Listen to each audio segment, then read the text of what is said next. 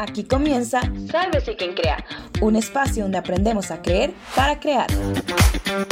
Sálvese quien crea, aquí en latitud 316. Marcamos tu destino.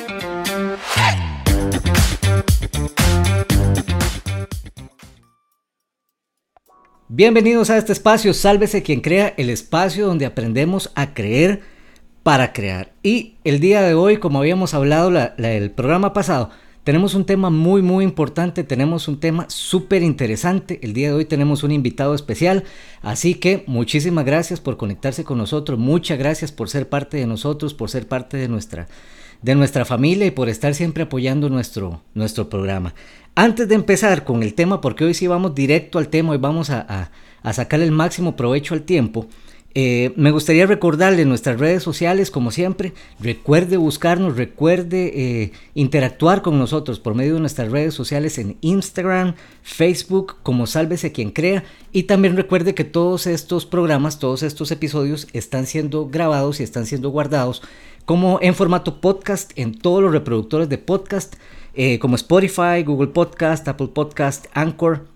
En todos ellos también nos puede encontrar como Sálvese quien crea. Y recuerde también que tenemos nuestro canal de YouTube ya habilitado para que usted nos busque también como Sálvese quien crea. Y muy importante también nuestro WhatsApp que lo tenemos listo para que usted interactúe con nosotros, para que pueda comentarnos. Recuerde que todos los temas que usted nos envíe van a ser tomados en consideración. Si usted quiere mandar un, un saludo, si usted quiere eh, alguna canción en específico para los, los cortes de los bloques, ¿verdad? Que tenemos, con mucho gusto nosotros vamos a... Eh, publicarla, ¿verdad? Vamos a, hacerle el favor de poner la canción para que usted pueda escucharla. Bueno, el asunto está así. Entonces vamos a empezar el día de hoy. Hoy no vamos a, a perder mucho el tiempo porque tenemos mucha información. Gracias al Señor, el invitado que tenemos hoy es un invitado de altura, un invitado muy, muy importante, amigo de la casa también. Así que sin mucho verbo, sin mucho preámbulo, vamos a entrar con el tema el día de hoy. El tema para el día de hoy es manejo adecuado del dinero y de los bienes. Un tema súper, súper importante para nosotros, cómo manejar el dinero adecuadamente y nuestros bienes. Y para eso tenemos el día de hoy a nuestro invitado especial, nuestro hermano Herbert Granados. Súper importante la visita de Herbert. A mí me alegra mucho que nos esté apoyando también en este tema. Herbert, discípulo de Cristo, esposo, padre de familia, empresario, asesor pymes, administrador de negocios, CEO de Nacon Group, representante comercial de la revista de escenarios, presidente de Fundación Sociocultural Paseo de la Fama Latinoamérica. Con todos ustedes, el señor Herbert Granados. Bienvenido, don Herbert.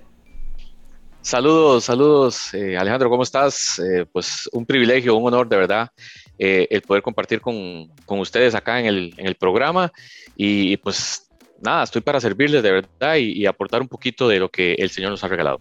Pura vida, muchísimas gracias, Herbert. Y bueno, como decíamos ahora, no vamos a, mucho verbo, no vamos a, perder mucho tiempo, sino que vamos enfocados en el tema para empezar con lo que Dios quiere decirnos con respecto a manejo adecuado del dinero y los bienes. Como siempre les digo a todos ustedes, vaya, busque un papel, busque un, lápiz para que pueda apuntar. Ya yo hice mi tarea, yo tengo mi, mi librito y tengo mi, mi lapicero aquí, los que nos están viendo por YouTube, ahí van a conocer también a, al señor Herbert Granados.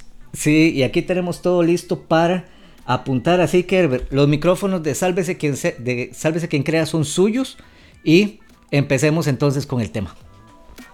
Perfecto, muchísimas gracias, eh, Ale. Eh, la verdad que, bueno, quiero empezar con, con algunos datos y algunas eh, referencias importantes porque lo que debemos de entender es que eh, el, manejo adecuado del dinero y las posesiones o los bienes es un tema que es importante para Dios, aunque muchos podríamos pensar que no, o, nos han enseñado o hemos escuchado que no es así, la verdad es que eh, hoy vamos a ver otra cosa. Eh, quiero mencionarte, por ejemplo, digamos, entre estos datos y estas referencias que tengo por acá que, que he podido investigar, más o menos son unas 38 parábolas de Jesús, ¿verdad?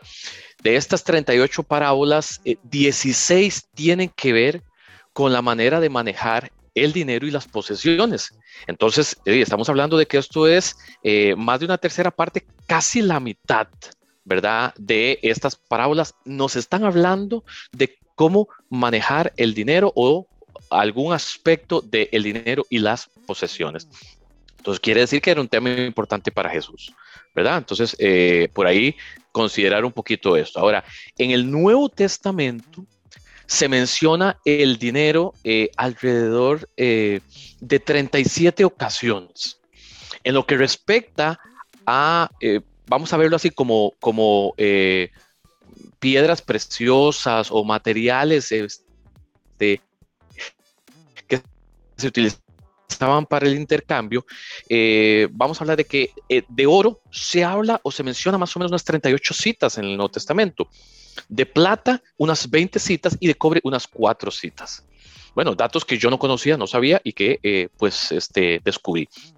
Ahora, Ale, quiero que veas esto, y esto sí es muy importante, porque presta atención a estos datos. Estos datos provienen de consejos financieros Crown que se dedican precisamente a la educación financiera eh, de los aspectos bíblicos. Entonces, aquí hay un, dato, información muy, muy importante. Vea, vea, vea, esta información. Es vital que conozcamos esto porque esto nos da la clave de que este tema es importante para Dios. En la Biblia existen poco más de 500 versículos que hablan eh, sobre la oración. Entonces, 500 versículos sobre la oración. Wow, bueno, estos son bastantes versículos, muy bien, acerca de la oración. Más o menos unos 450 eh, a 500 versículos, también parecidos sobre la fe. Y esto pues nos fortalecen y nos, ¿verdad? nos, nos alientan. Alrededor de 200 versículos sobre el amor. ¿Verdad? Un tema que, se ha tratado muchísimo y que se toca mucho en los púlpitos. Entonces, mira qué cantidad de versículos importantes. 500 sobre la oración, 450 sobre la fe, 200 sobre el amor. Pero existen 2.350 versículos sobre el dinero y las posesiones en todas las escrituras. Entonces, Alejandro y amigos que nos escuchan, ¿Es o no es importante este tema para Dios? Wow, súper importante, es, increíble. o sea, a mí me, acaba de volar la cabeza, de veras, o sea... 1350 versículos.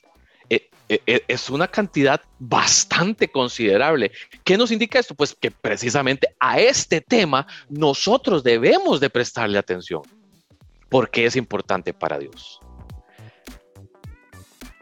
Ahora, el Señor está realmente interesado en que nosotros conozcamos eh, su perspectiva, su punto de vista respecto a este tema medular, crítico, importantísimo en nuestra vida. Dios quiere que, que sepamos cómo manejar el dinero y las posesiones, cómo hacer un buen uso del dinero y las posesiones. Y, en esto eh, quiero, quiero acotar algo bien importante porque eh, también en mi trayectoria eh, de tanto de, aprendizaje bíblico como de, estudio, ¿verdad? Eh, de mi carrera o en mi profesión, pues uno se encuentra un montón de cosas y de cosas que a veces se contradicen, ¿verdad? Pero sí quiero decirte que, por ejemplo, el manejo de nuestro dinero, y este nuestro quiero ponértelo entre comillas, ¿verdad? Eh, el manejo de nuestro dinero y de las posesiones eh, que, de, que tenemos en nuestro poder, no sé, que, que, manejamos, ¿verdad? Es tan importante como el tiempo que dedicamos delante de la presencia de nuestro Dios. Y aquí vamos a ver por qué. Entonces tú me podrías ah. decir, Herbe, pero ¿cómo es esto? O sea, como yo maneje el dinero, ¿Eso se compara o está al mismo nivel del tiempo que yo dedico delante de Dios? Sí. Sí. Vea qué importante que es este tema para Dios, que Él es quien compara cómo usted maneja el dinero a la relación que tienes con Él. Wow. Y vamos a ir viendo algunas este, pasajes o citas bíblicas respecto a esto, porque es, es muy importante. Eh, Alejandro, basta con que tú tomes, por ejemplo, y, amigos que nos ven y que nos escuchan, eh, tomen ustedes, por ejemplo, hagamos un pequeño recorrido por nuestras facturas, transferencias, eh, recibos de dinero, todo aquel comprobante de nuestros gastos. Eh, bueno, digamos de, gastos, de inversiones, de pagos, de todo esto, para darnos cuenta acerca de cuáles son nuestras prioridades. Ahí está. Esta es la historia de nuestra vida. Usted toma facturas, usted toma transferencias, usted toma, eh, no sé, eh, comprobantes de pago y usted va a ver, esta es la evidencia de cuáles son las verdaderas prioridades que tenemos, sean personales, empresariales, como familia, como usted lo quiera ver. Ahí te vas a dar cuenta. Todos estos eh, eh, documentos nos hablan de cuáles son nuestros valores, de cuánto ahorramos. Bueno, si es que tenemos la, práctica de ahorrar, ¿verdad? Si es que lo hacemos, porque eh, muchos no tienen la práctica de ahorrar. Correcto. Y eso, y eso es todo un, todo un tema y una, una, una cultura desarrollada. yo yo sé que, que no, no todo la tenemos y, bueno, al menos nosotros sí, sí como familia hemos tenido la, necesidad de hacerlo. Lo hicimos primero por necesidad y ya después se hizo un estilo de vida, pero, pero el, tema, el tema de ahorrar es como para otro, para otro episodio y otro programa y es de otra hora completa, ¿verdad? Mira, yo te puedo decir que en mi casa, cuando yo estuve eh, eh, niño, yo, eh, yo, era pequeño, mi madre principalmente fue la que nos inculcó esto. Y, algo tan simple como tener una alcancía, un chanchito, no sé, como le digan, ¿verdad? Depende del país en el que nos estén escuchando, va a ser diferente como se dice, pero esta alcancía o este chanchito, ¿verdad? nos, nos daban monedas ¿verdad? Para que nosotros fuéramos ahorrando. Y después, cuando estaba lleno, íbamos al banco y eso lo depositábamos ahí en una cuenta. Ay, entonces ya teníamos ahí para, para alguna cosa, ¿verdad? Esta es una práctica que yo estoy replicando con mis hijos y lo he hecho con, con el pequeñillo. Le hemos comprado un chanchito, pero él se gana ese dinero que le echa al chanchito. Entonces, esto es educación. Le estamos educando no solamente a ahorrar, sino a saber ganarse eso que va a ahorrar. Es correcto. Entonces, eso es todo un tema.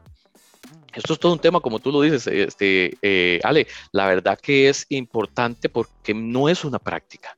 Esto hay que, esto hay que enseñarlo.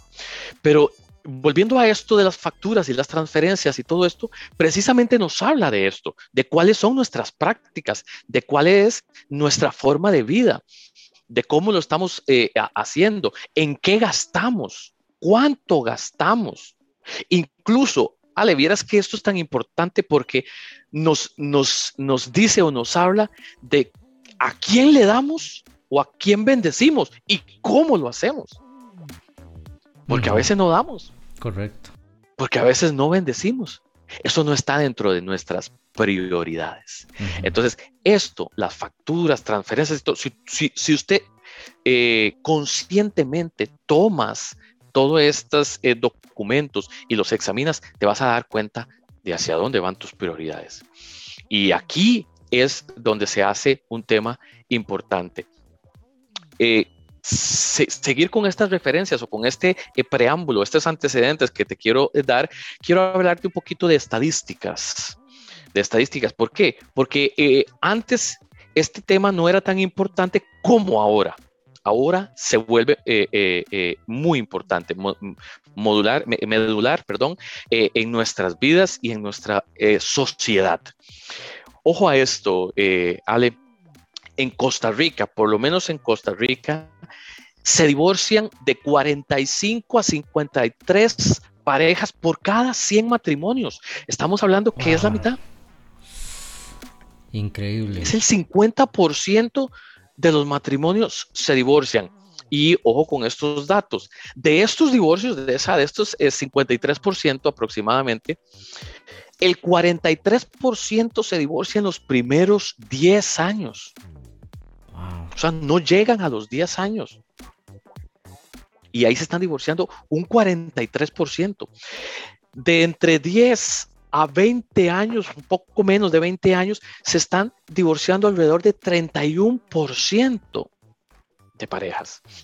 De entre 20 a 30 años se divorcia un 16%. Entonces ves cómo va bajando estos porcentajes.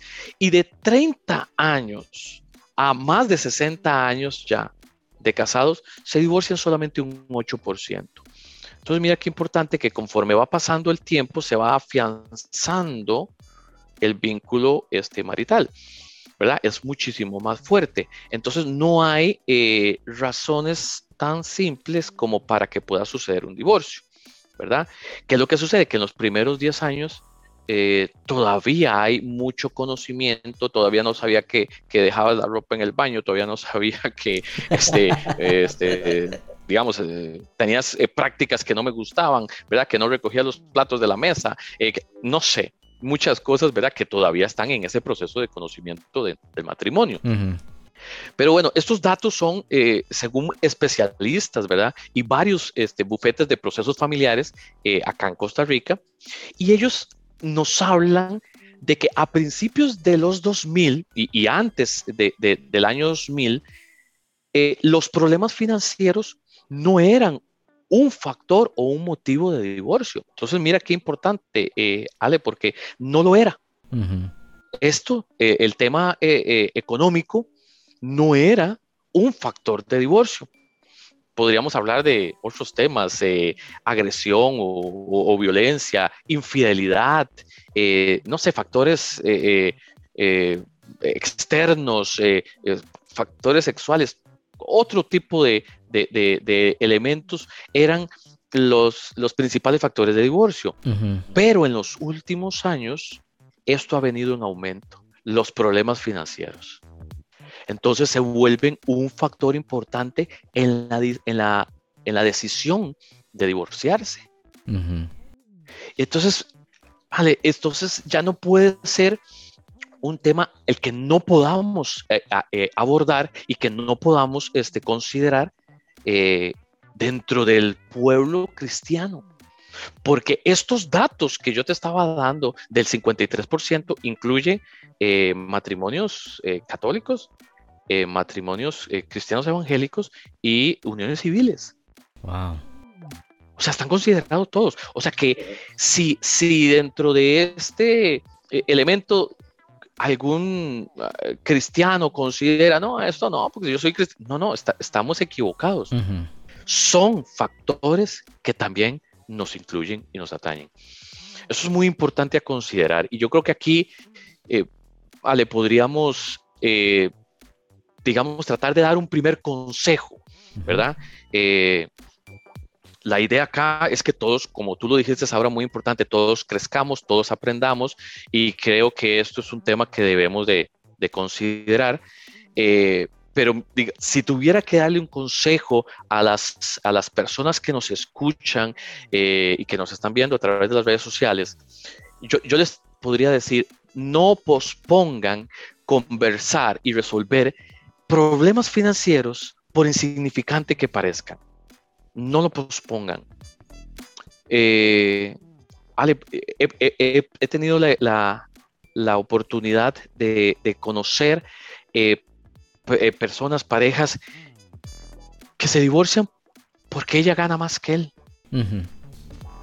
Correcto. Porque él no pudo tolerar que ella ganara más pero nunca lo conversaron. Correcto. No fue un tema que trajeron a la mesa y decir, mira, yo me siento eh, eh, frustrado, mal, eh, porque tú ganas más que yo. Mira, y tal vez, y tal vez, Herbert, no fue que no se conversó, sino que en lugar de, de conversarlo, era más bien una competencia y una lucha diaria, era una, una cuestión tan, tan, tan, que cuando se traía a colación no era una, una conversación, sino que era más bien como una, una, un reclamo, ¿verdad? Y esto, que es que yo gano más que usted, entonces usted aquí, usted no tiene por qué meterse. El otro tal vez, pues, bueno, la, la, superioridad de una persona versus la inferioridad de otra, ¿verdad? En, en ese punto, pero... Pero aquí vamos a hacer nuestra primera pausa. El tema está buenísimo. Nada más, nada más antes para que... Dale, dale. Mira, aquí es importantísimo porque, digamos, eh, a veces este tema eh, eh, lo que se vuelve, como dices tú, en, en, una competencia, pero también en un reclamo. ¿Por qué? Porque yo aporto esto X, Y, Z y esto no, no, no puede ser un tema. Que yo sé que esto, Alejandro, podría ser que lo veamos en otro programa, si Dios nos lo permite. De fijo. sería eh, salarios separados o salarios en conjunto, eh, presupuestos, eh, proyectos familiares a futuro, no sé, deudas y, cancelación de préstamos, todo este tipo de cosas que son temas que a veces no se conversan y que pueden traer problemas en el matrimonio. Correcto, yo creo que este tema da para muchísimo más. Hay todavía más que hablar, todavía nos quedan dos bloques más para conversar. Y lo voy a dejar en esta pausa. A usted que, me, que nos está escuchando, lo voy a dejar con lo siguiente. No posponga conversar sobre problemas financieros. Ese es el primer consejo con el que nos vamos a ir a la primera pausa. Eh, vamos a escuchar un poquito de música y ya volvemos. Estás escuchando Sálvese quien crea.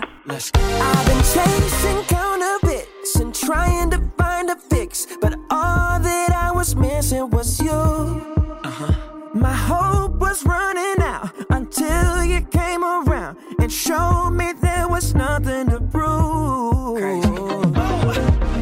Say it's unexplainable, but I know, yeah, I know what you can do.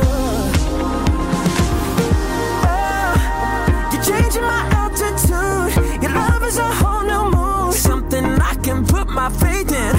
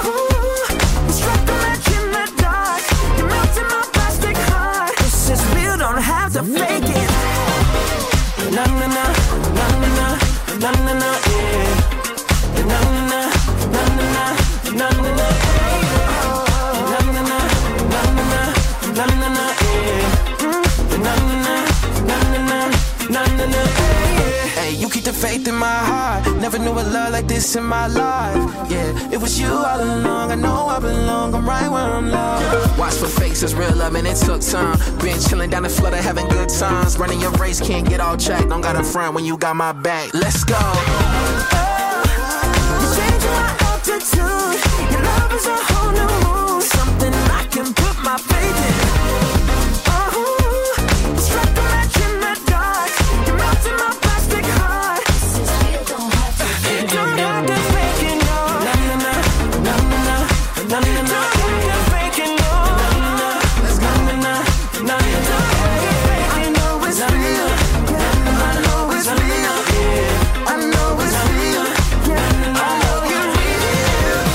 Volvemos a este su espacio, sálvese quien crea el espacio donde aprendemos a creer para crear. Y hoy tenemos un tema buenísimo. Aquí estamos hablando con, con nuestro amigo Herbert. Y si usted se está conectando en este momento, déjeme decirle que este tema está, que se las trae, está buenísimo. Y no quiero perder mucho tiempo diciendo de redes sociales ni nada, ya usted las conoce. Vamos directo al tema. Y para ponerlo en contexto, para que usted sepa más o menos de qué estamos hablando, el tema de hoy es el manejo adecuado del dinero y los bienes con nuestro hermano Herbert Granados, CEO de Nacon Group y otro montón de cosas que hace, porque aquí en Sálvese quien crea la idea es traer gente preparada, gente que sepa del tema para poder crecer entre todos. Hablábamos ahora de ciertas cosas, cosas que me llamaron la atención. Voy a decirle mis notas, voy a contarle qué fue lo que, lo que yo apunté porque yo estoy apuntando. Em, número uno, cosas que me llamaron la atención. 2.350 versículos que hablan sobre el dinero y las posesiones. Y ahí está la importancia que le da nuestro Señor en su palabra a las finanzas, al buen manejo de las finanzas. Otra cosa que me llamó la atención, Herbert, de, lo que estamos hablando, es que el manejo del dinero está muy emparejado, ¿verdad? Muy similar a la relación que tenemos nosotros con nuestro Señor. Eso me, voló la cabeza y me, dejó pensando. Y ahí, y ahí, lo apunté para, para darle vuelta porque, wow, o sea, yo me quedo pensando. Entonces, si Dios me dio una vida para tener relación con Él, entonces el dinero también Él me lo da para seguir mi relación con él. O sea, inclusive mi dinero me puede apartar del Señor, ¿verdad? Entonces eso es un... ¿verdad?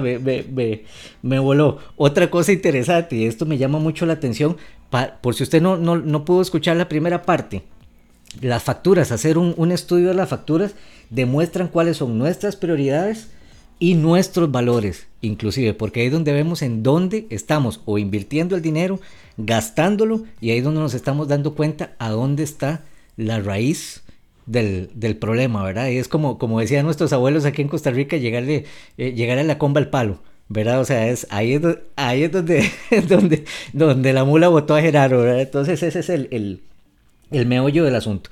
Y terminamos la conversación, estábamos hablando sobre no posponer una conversación sobre nuestros problemas financieros si nosotros tenemos nuestra pareja. Si nosotros estamos casados y ya estamos pensando en casarnos y todo, no posponer esa conversación de problemas financieros. Y quedamos en el punto donde esa conversación no es conversación, sino que se vuelve ya eh, peleas, se vuelven discusiones, se vuelven eh, eh, cuestiones de superioridad. Y lo que te iba a decir ahora es que también está, para ya, ya retomar el tema y seguir, muchas veces yo lo he visto, que la persona número uno, hay dos, hay dos posiciones. La persona que se cree superior, ¿verdad? Y es la que, la que aporta más y todo el asunto, y por eso es que tomo las decisiones que tomo. Y también está la otra parte que como no lo hace, entonces me siento inferior y vivo mi vida en torno a ese rol. O sea, no tengo la capacidad tampoco de llegar y conversarlo y decir, mira, tal vez yo no aporto tanto, pero tengo otros valores que aporto. ¿Verdad? Tengo otras cosas que aporto dentro de la casa, tal vez eh, yo no trabajo la misma cantidad de horas y tal vez estoy más enfocado en los hijos, estoy más enfocado en esto, entonces lleguemos a un acuerdo para no sentirnos así. Quiero decirte, no quiero decirte que quiero esto, no quiero decirte que tal vez esto sea lo mejor, no, no, no, te doy mi, mi, punto de vista por ese rol que dices de inferioridad. Eso es muy importante, muy, muy importante. Correcto. Así que retomamos entonces en nuestro segundo bloque y seguimos nuestra conversación, don Herbert. Recordamos, claro que sí, en las escrituras existen principios financieros. Vamos a ver, eso y esto, porque vamos, eh, eh, en lo secular, y yo te lo digo, digamos, bueno, como administrador de empresas, eh, se, se habla de los orígenes de la administración que ocurre en plena revolución industrial. ¿verdad? Y esto es lo que nos habla la historia y pues ha evolucionado con el tiempo para que para digamos llegar a ser hoy en día lo que conocemos los que estudiamos esto lo conocemos como principios de la administración. Podemos escuchar muchas cosas, este, Alejandro, yo no sé si tal vez tú lo, conoces o no, o alguno de los que nos está escuchando tal vez los pueda conocer. Eh, por ejemplo, podemos escuchar de Fayol, eh, el, padre de las 14 leyes o principios de la administración, podemos escuchar de eh, gestión gerencial, podemos escuchar de planificación, este, en, fin, podemos escuchar un montón de cosas acerca de la administración, ¿verdad? Pero podríamos decir que de una forma eh, muy similar, de una forma eh, muy parecida, eh, como sucede en, en, la rama de las leyes o del derecho y de los complejos sistemas jurídicos, realmente ellos tienen una base en los diez mandamientos, en la ley que fue dada a Moisés. ¿Verdad? Y muchos países tienen eh, sus sistemas de, eh, jurídicos basados en los diez mandamientos, claro, con toda una gran gama de variantes y de alteraciones pues, que se han eh, vivido durante los años, ¿verdad? Pero creo que de una forma muy similar a esto, la administración por lo menos para Herbert Granados, por lo menos para mí, tiene sus orígenes en las escrituras. Desde lo que sería la rendición de cuentas, inversiones, eh, manejo de recursos, planeación, resolución de problemas, eh, toma de decisiones, planificación de proyectos, organización, etcétera, etcétera, etcétera, podríamos encontrar todos estos temas de una o de otra manera en la palabra de Dios. Entonces, dado esto, es que yo considero que las escrituras eh, nos dan eh, los orígenes de la administración, pero aunque sus orígenes puedan estar ahí, sí hay que entender algo, eh, Alejandro y amigos, es que ha sido corrompida. Si bien es cierto, puede tener su origen en las escrituras, está corrupta. Entonces, como tal vez te decía este, anteriormente, Ale, la gente va, a decir y va a expresarse de que Dios no tiene nada que ver con el dinero. Y esto no sé si tú lo has escuchado, esto es un tema. Correcto. Este, cuando hablamos de dinero, ah, sí, sí, pero eso, Dios no se mete en eso. ¿Quién dice que no? Ya lo acabamos de, escuchar y lo acabamos de aprender. 2.350 versículos que hablan acerca de esto. Es un tema importante para Dios. Correcto. Dios sí se mete sí se mete en el manejo del dinero y de nuestros bienes. Y quiero que vayamos, eh, Ale, por favor, a las escrituras, porque hablar aquí podríamos hablarlo nosotros, pero yo quiero que sea el Señor el que nos enseñe y que nos eh, instruya precisamente en, cómo es esto importante para Él. Vayamos a Lucas eh, capítulo 12, versículos del 13 al 21. Lucas 12, del 13 al 21, y dice así, el rico insensato. La parábola del rico insensato, ¿verdad? Y dice, le dijo uno de la multitud, maestro, di a mi hermano que parta conmigo la herencia. Mas él le dijo, hombre, ¿quién me ha puesto entre vosotros como juez y partidor? Y le dijo, mirad y guardaos de toda avaricia, porque la vida del hombre no consiste en la abundancia de los bienes que posee. También le, le refirió una parábola, diciendo, la heredad de un hombre rico había producido mucho, y él pensaba dentro de sí, diciendo, ¿qué haré? porque no tengo dónde guardar mis frutos. Y dijo, esto haré, derribaré mis graneros y los edificaré mayores, y allí guardaré todos mis frutos y mis bienes. Y diré a mi alma, alma, muchos bienes tienes guardados para muchos años. Repósate, come, bebe, regocíjate. Pero Dios le dijo, necio, esta noche vienen a pedir tu alma y lo que has provisto, ¿de quién será? Así es el que hace para sí tesoro y no es rico para con Dios. Aquí quiero que retomemos algunos aspectos y, quiero que veamos, porque hay que leer entre líneas, como, como dicen, ¿verdad? Correcto. Hay que leer entre líneas. Eh, es importante. Llega aquí un, un hermanito, ¿verdad? Y le dice, oye, Señor, dile a mi hermano que comparta conmigo la herencia. Suave un toque, es hermano. Eso quiere decir que los dos tenían herencia. ¿Qué pasó con la herencia de él? Correcto. A ver, y seguro se la comió en confites, diría yo, ¿verdad? Entonces ya, ya, qué, ah, qué bonito, qué interesante. Comparta conmigo la herencia.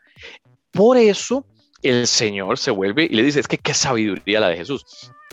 Le dice, mirad y guardaos de toda avaricia o codicia, como dicen otras versiones. Esta es versión el Reina Valera, ¿verdad? Dice, guardaos de toda avaricia o codicia, ¿verdad? Porque la vida del hombre no consiste en la abundancia. Ojo, no dice, no consiste en los bienes que posee, no, dice que no consiste en la abundancia de los bienes que posee y está hablando de avaricia. Entonces, ojo estas dos palabras juntas, avaricia y abundancia.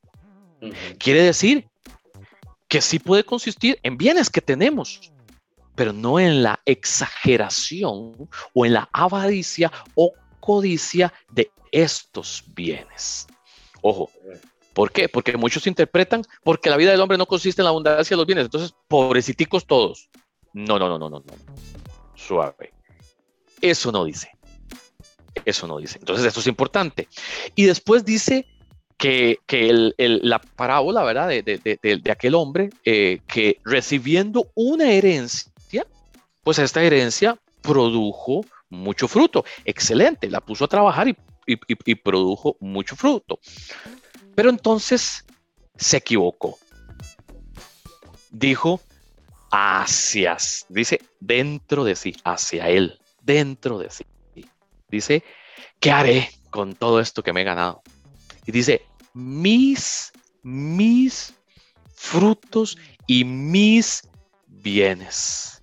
Y aquí, ahora te voy a decir por qué subrayo esto de mis, ¿verdad? Mis frutos y mis bienes. Y dice, muchos bienes tienes guardados. Le dice, alma mía, muchos bienes tienes guardados para mucho tiempo. Pero ¿qué le dice el Señor? Necio. Vienen por tu alma. ¿Y qué va a pasar con todo lo que usted hizo, con todo lo que acumuló, con todo lo que tenía? Dice, así es el que hace para sí. Ojo, así es el que hace para sí tesoros. No dice, así es el que hace tesoros. Eh, eh, vea qué detalle, y estos son detalles que se pasan por alto, ¿vale? ¿Por qué? Porque la escritura es clara. Dice, así es el que hace para sí tesoros y no es rico para con Dios. O sea que hay ricos para con Dios. Correcto. Vamos, el dinero no es pecado, no es malo. No, no, yo no lo quiero porque es del diablo. Guácala. eso no sucede. Sí, guácala, guácala, guácala. No, no, no, no. Esto no. Esto quiere decir que el manejo incorrecto es el que tiene el problema. Bien, vayámonos entonces a la segunda cita que quiero eh, eh, utilizar para aclarar este punto eh, en el que Dios sí tiene que ver con el dinero y con el manejo que hacemos de este. Primera de Crónicas, ¿verdad? Hablamos ahorita uno del Nuevo Testamento, donde Jesús es el que nos habla. Ahora vamos a irnos al Antiguo Testamento en Primera de Crónicas, capítulo 29. Primera de Crónicas, capítulo 29. Eh, rápidamente, así digamos que eh, este capítulo hace una introducción, eh, el acontecimiento que está sucediendo es con el rey David, perdón, donde él está preparando al pueblo para la casa de Dios. ¿Verdad? Entonces, aquí se detalla de que el mismo rey David está preparando todo, todo, todo, lo que él tiene o lo que él tiene para la casa de Dios. Entonces dice que oro, plata, bronce, hierro, madera, eh, piedras preciosas, todo, y, detalla precisamente cuánto es lo que el rey David está poniendo a disposición de la casa de Dios, ¿verdad? Y hace una invitación muy interesante. Claro, primero pone el ejemplo. Primero él es el que dice, ok, vamos a ver, tengo esto, esto, esto, esto, esto, esto, esto y esto para la casa de Dios. Ahora tira la invitación. ¿Y quién quiere hacer hoy ofrenda voluntaria a Jehová? Y es voluntaria. Pero con semejante ejemplo que él acaba de dar, entonces, claro, narra de cómo eh, jefes de familia, príncipes y todo el pueblo ofrece eh, voluntariamente de sus bienes para la casa de Dios. Quiero ir entonces aquí en Primera de Crónicas, capítulo 29, al verso 11 en adelante. Verso 11, eh, Alejandro. Primera de Crónicas 29, 11 al 13. Y ojo la declaración que hace David. Ah, hice todo este preámbulo, o sea, él hace un acto y después de este acto viene esta declaración. Dice, tuya es, oh Jehová, la magnificencia y el poder. Eh, hago aquí nada más un paréntesis, magnificencia es todo ese desprendimiento, toda esa eh, bondad, toda esa generosidad, ¿verdad? Pero generosidad excesiva, abundante, eso es magnificencia. Entonces dice, ¿de quién es? Es del Señor, ¿verdad? Tuya es, oh Jehová. Hay, otra, hay otro pasaje bíblico también que nos habla de que Él no se deja ganar en generosidad, ¿verdad? Entonces, aquí hace match. Tuya es, oh Jehová, la magnificencia y el poder, la gloria, la victoria y el honor. Ojo, atención, subrayen entre, entre comillas y, y en negrita, porque todas las cosas que están en los cielos y en la tierra son tuyas. Por eso te hablaba de, eh, eh, y subrayaba en el otro pasaje, en lo de mis bienes, mis frutos, ahí está el error. Correcto. Porque todas las cosas que están en los cielos y en la tierra son tuyas. Correcto. Entonces sigue diciendo David, tuyo, oh Jehová, es el reino. él es el rey, sí, pero él le dice, tuyo es el reino y tú eres excelso sobre todos, incluso el rey. ¿Verdad? Las riquezas. Ale, eh, subraye, ponga negrita, póngale, exáltelo, póngale letra más grande. Las riquezas y la gloria proceden de ti. Entonces, si el dinero fuera pecado, no puede provenir de él. Correcto. Las riquezas y la gloria proceden de ti. Y eso sí, tú dominas sobre todo. En tu mano está la fuerza y el poder. Y ojo otra vez. Y en tu mano el hacer grande y el dar poder a todos. Ahora pues, Dios nuestro, nosotros alabamos en pasado y loamos tu glorioso nombre. ¿Cómo? En el acto que hicieron. Alejandro. Wow. Quiere decir que con el manejo que hicieron de sus bienes, alabaron y loaron el glorioso nombre de Dios. Y esa es la idea, al final si, si, si nosotros vemos esto, o sea, es, extremadamente claro, o sea, aquí, aquí en, el, en, el versículo, en el versículo 11 dice, tuya es, oh Jehová, la magnificencia y el poder, la gloria, la victoria y el honor, o sea, todo. Y tras de eso dice, porque todas las cosas que están en los cielos. Dice algunas. dice, todas, y todo todas. Es, todo. O sea, inclusive, y, me da mucha gracia porque la, la mayoría de la gente cree que en la, en, la, palabra, la palabra es solamente para cosas espirituales y solo para, para cosas eh, eh, eh, dogmáticas y no tiene nada que ver con mi vida normal. Pues el dinero es muy espiritual. Y, vea, vea, el punto, ¿verdad? O sea, y, la gente no lo busca y se pone a buscar un montón de consejo afuera cuando todas las instrucciones están definidas en la Biblia, en su palabra. A mí me, gusta mucho un acrónimo que vi una vez en inglés sobre la palabra Bible. Entonces, si vos pones el, acrónimo para abajo, ¿verdad? B-I-B-L-E, es Basic Instructions Before Leaving Earth. En otras palabras, instrucciones básicas antes de dejar esta tierra. O sea, es el manual de uso de nuestra vida. O sea, es el manual de todo lo que va a pasar, de todo lo que vamos a vivir y, de, todo. O sea, es que todo es todo. No hay, no hay nada que no esté dentro de la Biblia.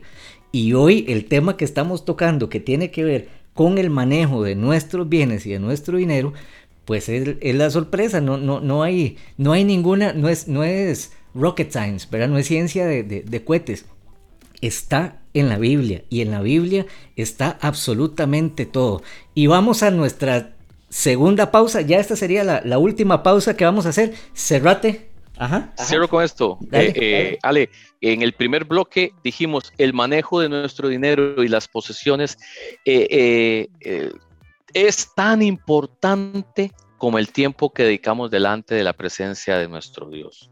Y esto fue lo que nos dijo David alabamos y loamos el nombre de Dios con nuestros bienes. Amén. Y con eso nos vamos entonces a nuestra segunda y última pausa para llegar al último bloque y cerrar con broche de oro nuestro tema.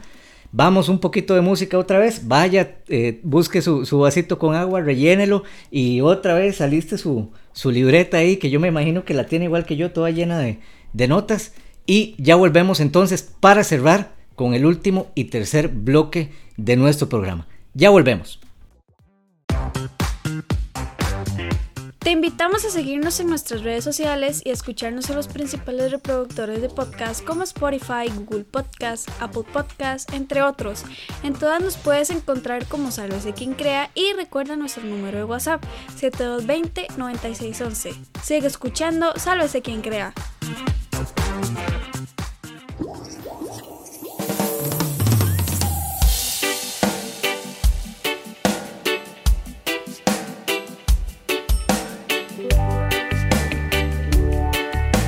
Estás escuchando Sálvese quien crea.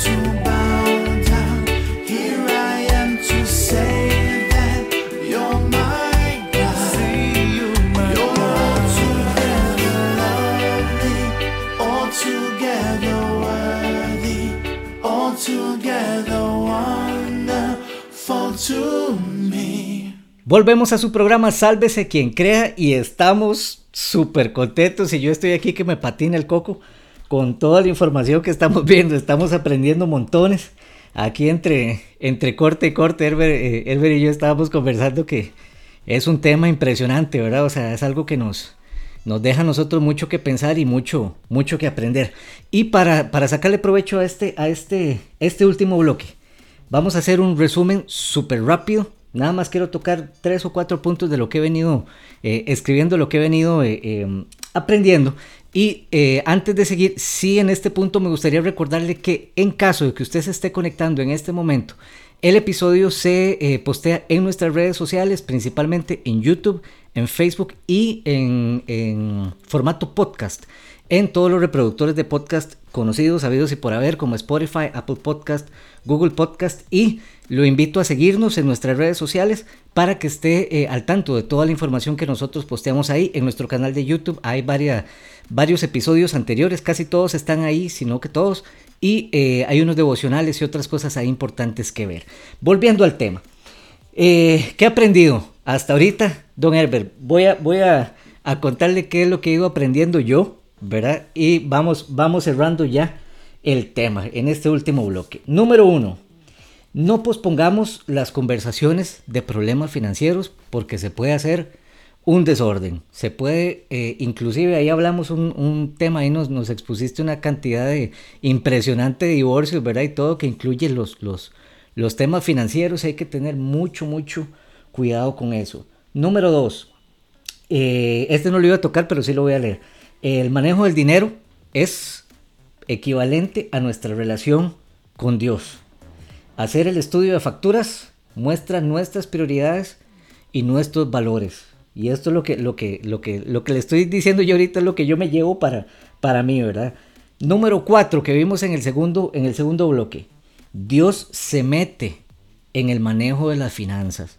O sea, así como Dios tiene control de todo, todo es todo y también controla nuestras finanzas. Para eso estuvimos leyendo Lucas capítulo 12 versículos 13 al 21 y Primera de Crónicas 29, 11 al 13, que este fue el que cerramos diciendo, qué error, qué error más grave es pensar que lo que tenemos es nuestro, porque no nos pertenece, todo le pertenece a Dios. ¿Cierto, Herbe? Claro que sí. Y además, ¿de dónde provienen las riquezas? Provienen de Él. Las riquezas y la gloria, eso quiere decir la fama, el honor, el reconocimiento, todo eso vienen de Él. Quiere decir que si alguien ha tenido fama y riqueza, ha sido porque Él lo ha permitido.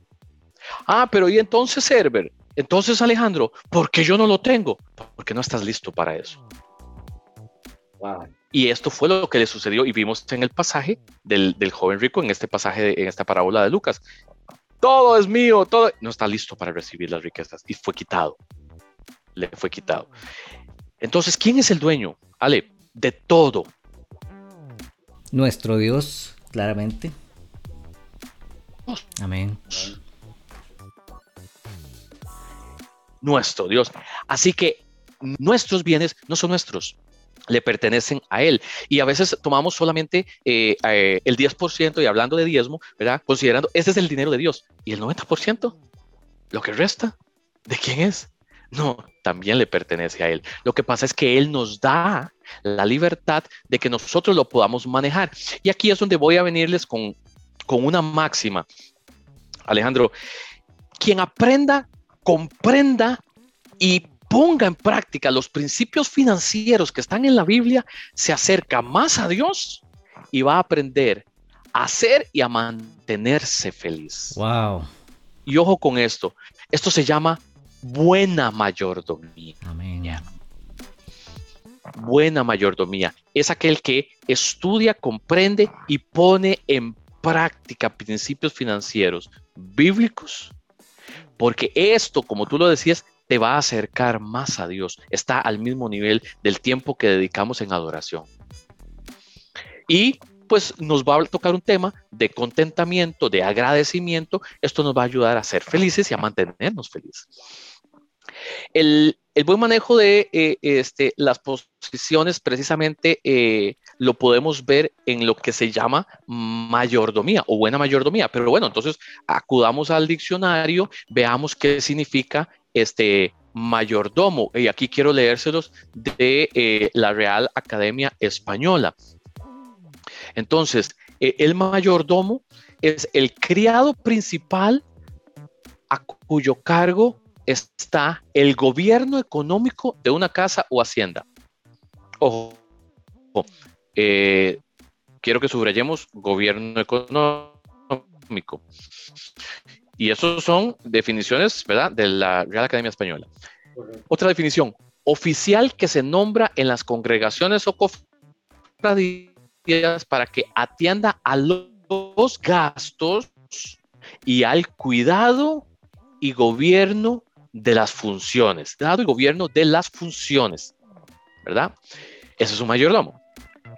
Y una tercera definición que me gustó bastante también es el agente principal del propietario, agente principal del propietario, que es arrendatario o administrador de una hacienda.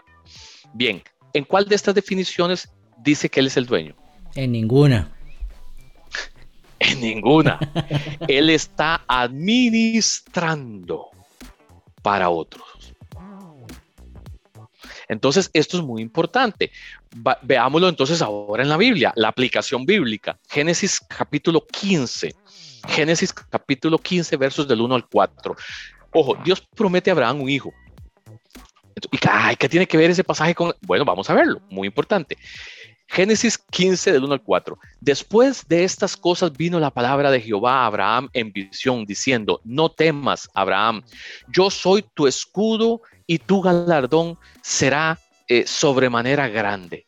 Y respondió Abraham, Señor Jehová, ¿qué me darás siendo así que ando sin hijo y el mayordomo de mi casa es ese Damaseno Eliezer? Dijo también Abraham, mira que no me has dado prole, y aquí que se, será mi heredero un esclavo nacido en mi casa. Luego vino a él palabra de Jehová diciendo, no te eh, heredará este, sino un hijo tuyo será el que te heredará. Qué interesante esta eh, palabra, ¿por qué? Porque utilizan al mayordomo como el que administra la casa de Abraham y que es un siervo o que es un esclavo, ¿verdad? Y que después de él está él para heredar. Correcto. Oye, qué interesante. Entonces, aquí hay elementos financieros, porque la herencia es un elemento financiero. ¿Ok? Y el segundo al mando es el mayordomo, pero no es el dueño. Ojo, es el que le administra la casa, porque el dueño es Abraham. Ahora tranquilo, porque no, no va a ser él, va a ser el hijo. Muy bien, sigamos un poquito más adelante. Génesis 39. Génesis 39 del 1 al 4. José y la esposa de Potifar. Ah, muy bien. Dice el verso 1. Llevado pues José a Egipto, Potifar, oficial de Faraón, capitán de la guardia, varón egipcio, lo compró de los ismaelitas que lo habían llevado allá. Mas Jehová estaba con José y fue varón próspero y estaba en la casa de su amo, casa de su amo, el egipcio. Y vio su amo que Jehová estaba con él y que todo lo que él hacía, Jehová lo hacía prosperar en su mano. ¿Quién lo hacía prosperar? Jehová. Jehová. Amén. ¿Verdad? Entonces, donde interviene Dios, donde Dios es el que da la prosperidad. Ojo. Hacía yo José gracia en sus ojos y le servía. Y él, hablando de Potifar, le hizo mayordomo de su casa y entregó en su poder todo lo que tenía. ¿Era de José? No. Era de Potifar, pero como mayordomo le entregó poder y le entregó todo lo que tenía. Wow. ¿Ok? Funciones del mayordomo. Funciones del mayordomo.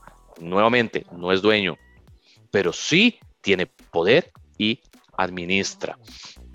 Muy bien, Génesis 43. Génesis 43, 16 al 17. Y vio José a Benjamín, muy bien, otra posición de José, primero él como mayordomo, ¿verdad? Ahora aquí en Génesis 43, una posición distinta. Y vio José a Benjamín con ellos y dijo al mayordomo de su casa, ah, bueno, ahora él tenía mayordomo, vea qué interesante. Lleva a casa a estos hombres y degüella una res y prepárala, pues estos hombres comerán conmigo al mediodía. E hizo el hombre como José dijo y llevó a los hombres a casa de José. ¿Hizo el hombre lo que se le pegó la regalada gana? No, hizo lo que José dijo. La función de un mayordomo es hacer lo que se le dice. Correcto. Es que administra, sí, pero no hace lo que quiere. Está bajo dirección. Entonces, ¿esto qué nos quiere decir? Que nosotros como mayordomos o en la buena mayordomía tenemos que estar bajo una dirección. Amén. Así es. Eh, esos elementos importantes. Ninguno es dueño, sí tiene el manejo de todas las cosas, tiene poder, están en sus manos las cosas, pero está bajo dirección. Entonces, esto es importante. Si nosotros queremos tener un buen manejo de las finanzas, tenemos que recibir dirección de cuáles decisiones financieras tomar. Y esto es un tema tan espiritual como el orar. Correcto. Así, wow.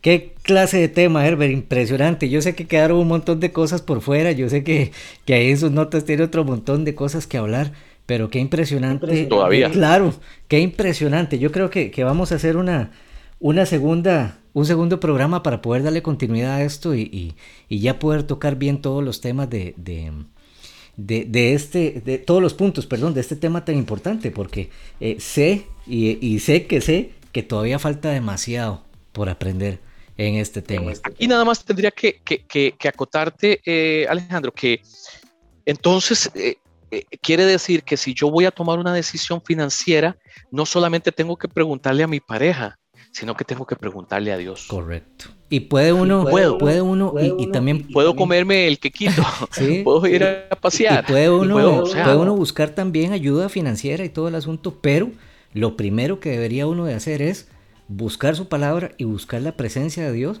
para poder entender. Proverbios dice, principio de la sabiduría es el temor a Jehová. Si nosotros queremos tomar buenas decisiones, si nosotros queremos eh, eh, encaminar todo lo que estamos haciendo hacia un buen puerto, lo primero considero yo es 100% Dios. Primero buscar su palabra, primero buscar su guía, primero buscar qué es lo que dice eh, Él a través de su palabra y ahí empezar a apoyarnos también en, profesionales, en gente que conozca el tema, así como usted y hoy lo está conociendo toda la gente que nos escucha en, en Sálvese quien crea y que nos ve en redes sociales, hoy lo están conociendo a usted, así que yo sé que, que usted está con las puertas abiertas para recibir a todo el mundo y, recibir todas sus consultas y todo. Yo creo, Herbert, desafortunadamente se nos fue el tiempo. Yo siempre les digo en los, en los programas, el, tiempo vuela cuando uno se divierte, ¿verdad? Y se va rapidísimo. Y a mí esta hora se me ha ido volada, ¿verdad? Y, apuntando y todo. Entonces, eh, estoy aquí en todo, ¿verdad? Y yo estoy en la introducción. estoy, estoy, en controles, estoy, grabando, estoy haciendo todo y, y, wow, o sea, es, es, un tema tan, tan apasionante que, que, de fijo nos vamos a llevar bastantes, bastantes programitas ahí seguiditos. Entonces, muchísimas gracias, Herbert. Antes de irnos, redes sociales, número de teléfono, donde podemos contactarlos, si la gente tiene alguna consulta o quiere algún apoyo financiero. También algo muy importante, eh, la empresa de Herbert da mucho apoyo a las pequeñas empresas, a esos emprendedores que están con sus proyectos. Eh, bueno, ¿quién mejor que, que Herbert para, para, explicar? Entonces, en, en, en 30 segundos, Herbert, súper rápido, ¿qué haces? ¿Cómo lo haces? ¿Y qué necesitamos para contactarte? Claro que sí, mira, eh, pues nos dedicamos a todo lo que es eso, asesoría eh, pymes para aquellos que están comenzando su negocio o quieren llevarlo a otro nivel, pues desde todo lo que es tramitología, permisos, registros sanitarios, registros de marca, todo este tipo de cosas, desde actualizar o refrescar un logotipo, muchas cositas que podemos ayudarles. Eh, de eso nos dedicamos en la empresa, Nacon Group, y pueden encontrarnos en nacongroup.com o naconglobal.com. Eh, en redes sociales nos van a encontrar como Nacon Group, ¿verdad? Tanto en Facebook, en Instagram.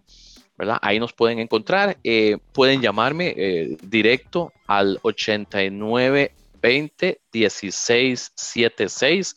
Ahí también está eh, el WhatsApp 89 20 16 76. Me dicen que escucharon el, el programa y con mucho gusto les podemos ayudar. Tenemos toda una sección en nuestro sitio web de apoyo pymes ahí se pueden meter y pueden ver qué es lo que estamos haciendo con los emprendedores. Perfecto, Herbert, muchísimas gracias y gracias a usted también por acompañarnos. Gracias por sacar esta hora para, para escuchar lo que tenemos que decir y no solo lo que tenemos que decir, sino lo que Dios ha puesto en nuestro corazón que tenemos que decirle a usted. Me voy, no sin antes recordarle nuestras redes sociales, Sálvese quien crea, canal de YouTube, eh, formato podcast también en Spotify, Apple Podcast como Sálvese quien crea y recuerde que para los próximos programas un especialista en desarrollo del niño con énfasis en estimulación temprana, va a estar eh, tirando, como llamamos nosotros, ¿verdad? Va a estar tirando unos cortos muy buenos, muy importantes sobre, em, nos van a ayudar a mejorar eh, como parte de una familia.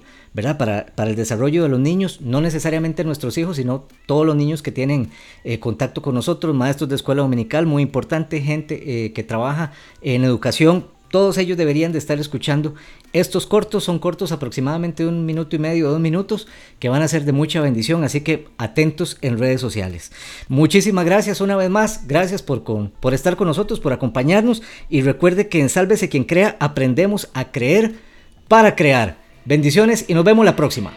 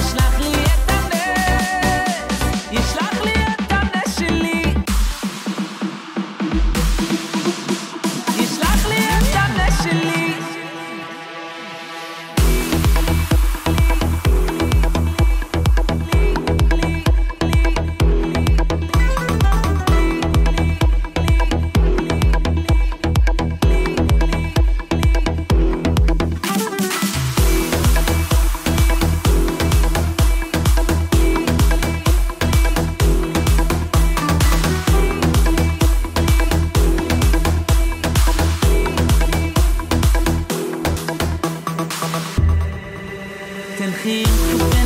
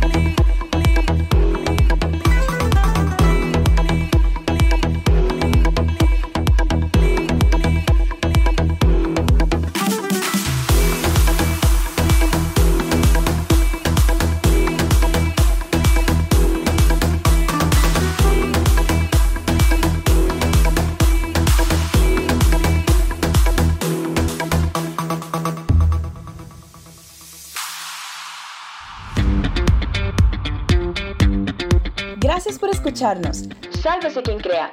Un espacio para aprender a creer. Sálvese quien crea. Hasta una próxima emisión.